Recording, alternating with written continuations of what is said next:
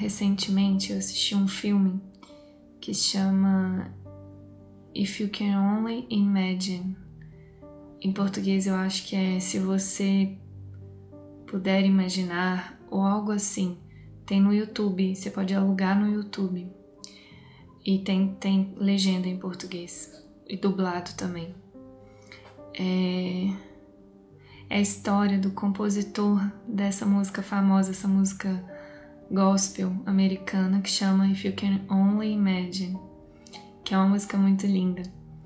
E, e é uma história em que o, o compositor, né, que é o personagem principal, ele sofreu muito na percepção dele, é porque ele teve um pai muito abusivo, o pai era muito agressivo com ele, batia nele, então ele carregava essa história com ele, né? Parece que definia ele. E fazendo uma leitura com os ensinamentos do curso, né?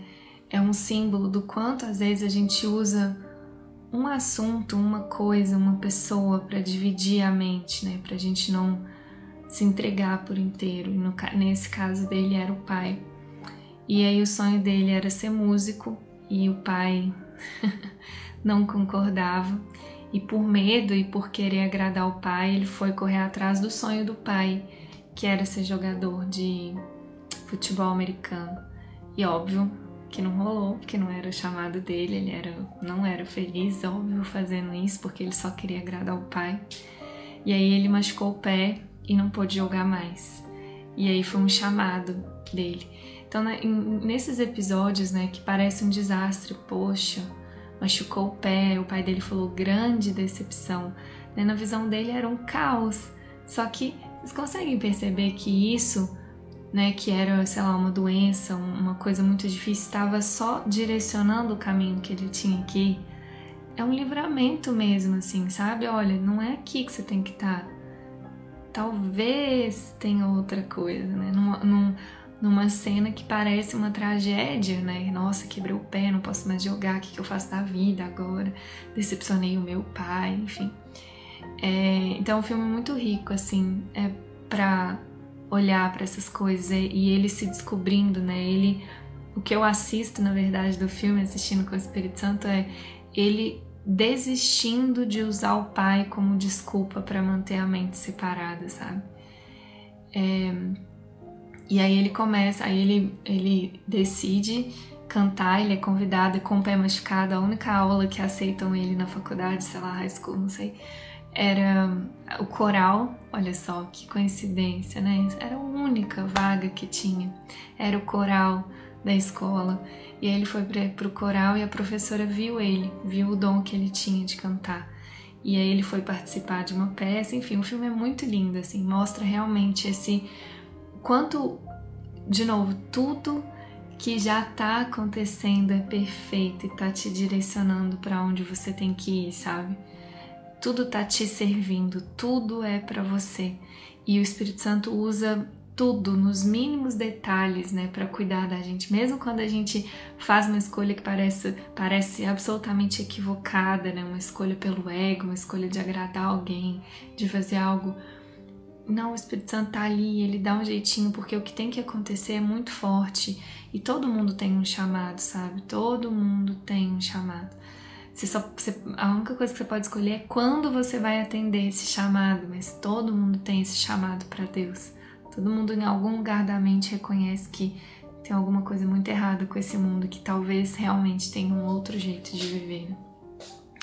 E aí depois desse episódio do, né, que ele se apresentou e ele viu essa cura dele, ele resolveu seguir isso e aí ele sai é, pelo, pelo mundo, assim, pelos Estados Unidos, cantando, encontra uma banda e tal. Aí ele encontra um produtor que vê ele, ele confia, aí mostra também a importância da confiança, né? O quanto a confiança ela é tudo mesmo. Não é à toa que esse curso Milagres é um curso de desenvolvimento da confiança, né? A gente aprender a confiar em algo maior. E esse produtor, ele confia nele, ele vê algo nele, né? E, e aí tem toda uma jornada muito linda com, né, deles É, mas o produtor vê que ele tem algo a entregar, mas que não está entregando. E aí o produtor fala: olha, você está fugindo de quem, né? Que, que você precisa olhar que você não está olhando? Aí ele, meu pai, que era o lugar que ele tinha mais medo de voltar, né? Mas ele precisava olhar para esse cantinho escuro da mente, né? E aí, enfim, acontece várias coisas. E aí ele sente o chamado de voltar para casa, né? De ir lá, como que a gente fala no Frequência da Mulher, mergulhar naquela lama e curar isso. E quando ele chega, o pai tá doente. O pai tem um diagnóstico de um câncer terminal. E, e e ele, a primeira vez que ele cantou, não, depois desse, dessa primeira apresentação que ele fez na escola, ele foi convidado para cantar na igreja. E ele chamou o pai, mas o pai, enfim, não quis ir, só que o pai ouviu no rádio e o pai continuou ouvindo o rádio. E aí ele começou a estudar a Bíblia, ler a Bíblia. E foi muito emocionante, assim, essa cena. Pode lembrar, porque é, o pai estava realmente transformado, assim. Ele chega, ele vai, aí o pai monta uma mesa de café da manhã, todo o amor dele ali, sabe? E, e aí ele começa a falar que leu a Bíblia várias vezes, mas que não entende e que não tinha ninguém para responder para ele as perguntas que ele tinha. É... Ai, gente, é muito lindo esse filme, assim. E aí é claro que quando a gente assiste o filme, na verdade, a gente está assistindo as ideias que tem na nossa mente, né? As cenas que nos emocionam são os personagens mostrando as ideias que a gente ainda mantém na nossa mente. E eu fiquei muito emocionada porque eu entrei em contato com um dos maiores medos que a Paulinha tinha, que era o medo de ter que cuidar dos meus pais doentes. Eu sei que é um medo que meu pai tem muito, ele fala, ele verbaliza esse medo, né, de ficar doente. Só que no filme não foi nada disso que eles estavam vivendo, sabe? É, não, a doença era a última coisa que aparecia ali, mesmo sendo é, um câncer terminal, o pai estava sofrendo e tal. Não era sobre a doença ali, era sobre perdão, sabe? Eram, eram coisas que eles precisavam viver juntos ali. E, e ele teve coragem, ele foi lá, ele olhou para a raiva, ele olhou para a mágoa, ele olhou para para o pai, né? O símbolo do pai, tudo que ele usava o pai para reforçar na mente. Gente, muito lindo, assim, muito lindo. E aí ele cuida do pai doente, sem esse lugar de estou cuidando do pai doente. Na mente dele é eu sei que isso é necessário para o perdão da minha mente. Dá até um negócio assim, é isso que eu falo, né? Que Jesus quer levar a gente além desse mundo e é, com ele a gente vai além mesmo, né? Mesmo que pareça que você está cuidando do seu pai doente, na verdade você vai saber que você vai sentir que é outra coisa que você está fazendo. Com Jesus nunca é o que parece, nunca. Ele vai te mostrar um outro jeito de olhar para tudo. Gente, é tudo. Tô dando esse exemplo, mas pode ser qualquer coisa. Sei lá, ontem eu fui gravar a primeira música dos lembretes do, com os lembretes do amor. Era tudo menos cantar sabe? Com Jesus é, me parecia muito que eu tava ali cantando, gravando. Não é, com Jesus nada é o que parece. E aí ele encara e o pai morre, era um câncer terminal, e aí ele volta para a banda e escreve essa música, If You Can Only Imagine. E, e aí na entrevista, a, aí uma cantora gospel, que era a cantora que ele mais gostava, uma, uma das cantoras mais famosas dos Estados Unidos, é, esse produtor mandou a música para ela e essa música salvou ela. E aí eles combinam dela gravar e tal. E aí ela pergunta para ele: "Quanto tempo que você escreveu essa música?" Ele falou: "10 minutos". Aí ela falou: "Você não escreveu essa música em 10 minutos, você tá escrevendo essa música a vida inteira". E eu fiquei pensando, né? Todo mundo tem uma música para escrever. A nossa o que parece ser a nossa história aqui nesse mundo é, é a canção esquecida, né? tem, uma, tem uma história que você veio contar, né? E usar essa história para ser uma testemunha de Deus, né? Usar a sua história como testemunha de Deus. Só que muitas vezes a gente não vai lá, né? Onde a gente tem mais medo, a gente não vai curar o que a gente mais precisa curar, que é o que nos daria o conteúdo, a letra para compor essa música que cada um veio cantar aqui, sabe? E foi muito inspirador, assim, claro que o Espírito Santo foi muito espertinho, né? Porque eu tô nesse contexto agora, compondo, cantando, enfim, lidando com essas questões internas também, tudo que vem com isso. É... Então, o contexto, o conteúdo do filme para mim foi perfeito. Eu não sei se vai ser o mesmo para você, mas acho que eu só queria trazer um pouco dessa mensagem, sabe? O quanto que com com o Espírito Santo nada é o que parece, sabe? Nem a doença é o que parece. Se eu tô vendo a doença como doença, se eu tô vendo, sei lá, uma separação como separação, se eu tô vendo um problema como problema, talvez seja a hora de, de ajoelhar mesmo, dar um passo para trás, ajoelhar e falar: me leva além. Me leva além, eu não quero ver isso do jeito que eu tô vendo agora. Como que você vê isso? E para mim esse filme foi um exemplo de como ele viu além. Viu tão além que essa música ele veio com, com tudo isso, né? E inconfundível e inquestionável o sucesso, bem entre aspas, que ela parece ter feito no mundo é só um reflexo do da verdade, né, que ele colocou ali, da do poder disso, né, de se permitir ser guiado, de não ter medo da cura, de não esconder nada e de, desse desejo de ir além. A música fala de Jesus, fala o quanto Jesus, esses ensinamentos mudaram, transformaram a vida do pai dele. É, ele fala na entrevista que o pai dele era um monstro e Jesus transformou ele. E. Ai, gente, é muito, muito, muito lindo esse filme. É, e todos esses aprendizados, sabe? O quanto nada tá perdido para Deus, nada mesmo assim. E que é possível. Isso é um milagre, né? Não a cura, o pai morreu. Era um câncer terminal, porque às vezes a gente vai, né, ah, o milagre é na forma, a doença tem que ser curada. Não, gente, o milagre não é a cura necessariamente da doença. Algumas vezes sim, em algumas situações vai significar a cura da doença, outras não. Nesse filme ele morreu e teve muitos milagres, muitos milagres, muito perdão, né? Então tem, tem esse grande equívoco aí na nossa mente do que é a cura, do que é milagre, do que é Deus, do que é o amor, do que é pai, do que é filho, do que é tudo, né? Nossa, é uma grande desconstrução mesmo. E é emocionante. Emocionante emocionante mesmo assistir a verdade do que é o milagre, sabe? Lembrar disso em nós, porque tá em nós, tá em todos. É isso, tem sim, amores, um outro jeito de olhar para a doença, para o sofrimento, para os conflitos, para tudo, para o milagre, diferente do que te ensinaram, para tudo, tudo, tudo, tudo, tudo. Imagina, eu fiquei pensando depois, né? Com a mente equivocada, se. Porque muitas pessoas, na hora de fazer oração, fazem oração pela cura do sintoma, pela cura da doença. E é um lugar que as pessoas experimentam muito sofrimento, né? Muita, é, muita raiva até de Deus. Tipo, por que que você cura tal pessoa e não cura essa? Né? Parece mesmo que o milagre vem do céu e, enfim, para algumas pessoas e para outras não, né?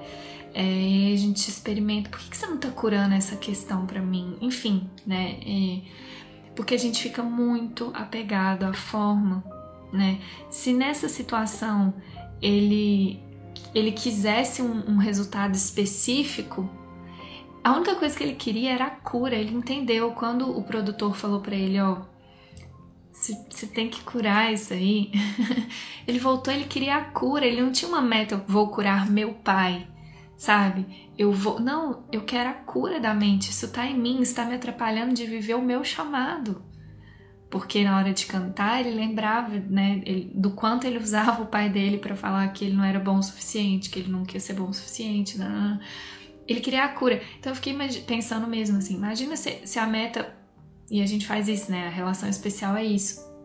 Você coloca uma meta na forma, né? Eu quero que meu pai se cure. Ai, agora eu fiquei frustrado. Quanto se ele tivesse feito isso, ele teria perdido a consciência dos milagres que aconteceram. Porque são os milagres, eles estão ali. Só que a gente pode não ver eles. Porque a gente fica. O ego é muito bom nisso, né? De ficar te distraindo, é, procurando o milagre onde ele não tá. E aí você perde onde os milagres que estão acontecendo, né? Então, se a meta dele fosse curar o pai, salvar o pai, né? É, ele teria perdido o milagre do perdão, sabe? Teve várias cenas, vários símbolos. Gente, a mesa do café da manhã que o pai dele montou para ele foi emocionante para mim. Foi uma das cenas mais emocionantes, assim, sabe? Tipo, você vê que ele não sabia o que fazer. Eu não sei o que fazer pro meu filho me perdoar, não sei. Então, a única coisa que eu acho que eu sei fazer, eu sei um café da manhã gostoso, eu sei fazer. Isso é um milagre. Como assim, Paulinho? Um café da manhã é um milagre? É! Vocês percebem quantas ideias, porque tem outras cenas no filme onde ele vai cozinhar, que até a mesa tá, tá feia, sabe? Tá, tá estranha. E ali a mesa tá linda, tá colorida, tá, tá com amor, sabe? Então, quantos milagres tem que ter por trás ali, né? Quanta coragem do pai para montar aquela mesa de café da manhã, né? A gente fica, não, mas ele não foi curado, então não foi um milagre. não, o milagre tá nessas pequenas coisas mesmo. O milagre é só essa mudança de ideia, só esse, é como a lição 356 fala, né? O milagre é, portanto, um chamado a Ele, um chamado por Deus, porque a doença é apenas outro nome para o pecado. A doença é outro nome para você se manter separado, né? Você vê o tanto que é lindo isso. Esse filme é muito é um exemplo muito bom para entender essa lição 356. Ó, a doença é apenas outro nome para o pecado, né? O pecado para o curso é a separação.